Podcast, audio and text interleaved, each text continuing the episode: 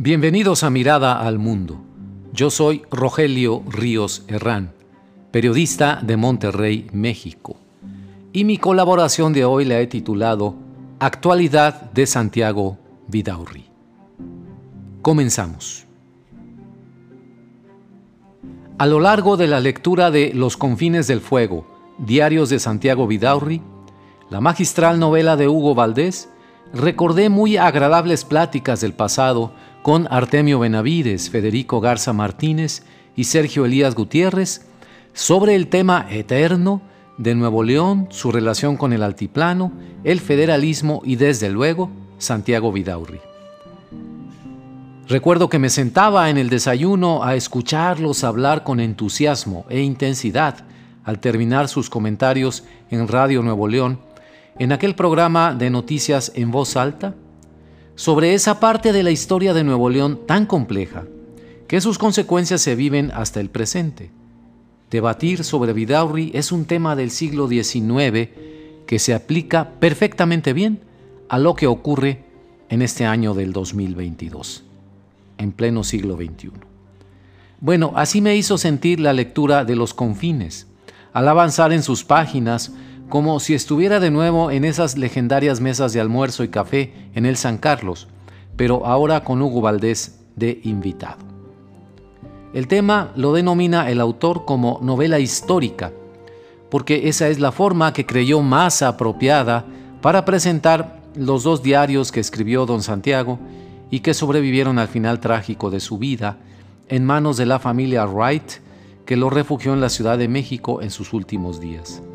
De esa manera, se abren muchas posibilidades tanto para el ensayista apasionado por la historia, como para el novelista que construye, o deberíamos decir reconstruye, minuciosamente al personaje histórico, utilizando sus palabras originales, pero en la narrativa del escritor. No se sabe, y eso es parte del encanto de la novela, en dónde termina el personaje y empieza el escritor. No saberlo a ciencia cierta revela a los lectores el poderoso influjo de la ficción que ayuda a poner en la mejor perspectiva a la realidad. Se nota en el texto un trabajo de años y años de revisión, búsqueda en archivos, intercambio con editores por parte del autor. Lo noté también al acudir a la segunda presentación del libro el día 4 de agosto, la primera presentación había sido en 2021 de manera virtual. El 4 de agosto en el patio del antiguo Palacio Municipal, ahí lo acompañaron los escritores Ofelia Pérez Sepúlveda y Alejandro Vázquez Ortiz, en donde Valdés abundó sobre la documentación necesaria para escribir su novela y su necesidad de encontrar un equilibrio entre la voz de Vidaurri y la suya propia. Además de adentrarme en el relato como lector, la vena periodística no dejaba de señalarme una impresionante vigencia de los argumentos de Vidaurri sobre la tensión entre Nuevo León y la Federación, por ejemplo, en este pasaje extraído del segundo diario. Cito textualmente.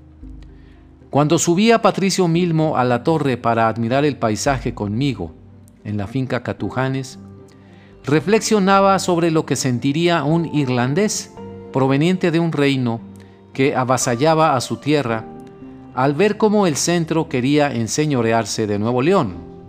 Irlanda no se aceptaba colonia de Inglaterra, como tampoco el norte se sometía al gobierno de México. Los fronterizos éramos, así fuera virtualmente, un país dentro del otro. Por lo que me había dicho, entré en la cuenta de que Irlanda y mi región se asemejaban mucho. Ambas significaban quizá el separatismo o más bien un anticentrismo declarado. Hasta aquí la cita de Vidaurri. Pero otro extracto del mismo segundo diario me cautivó. Abro de nuevo cita textual. Juárez vio en la Constitución el equivalente de las tablas de la ley y él se tuvo como su Moisés redivivo abrazó con insania un poder del que sería difícil que se apeara, según el modo en que se retrodegradaba hoy la cosa pública. Entendió el mandato civil como algo sagrado, por eso se conducía como el rey de un país, por el que no aventuró nada, escudándose en su retórica de la sencillez y la austeridad republicanas.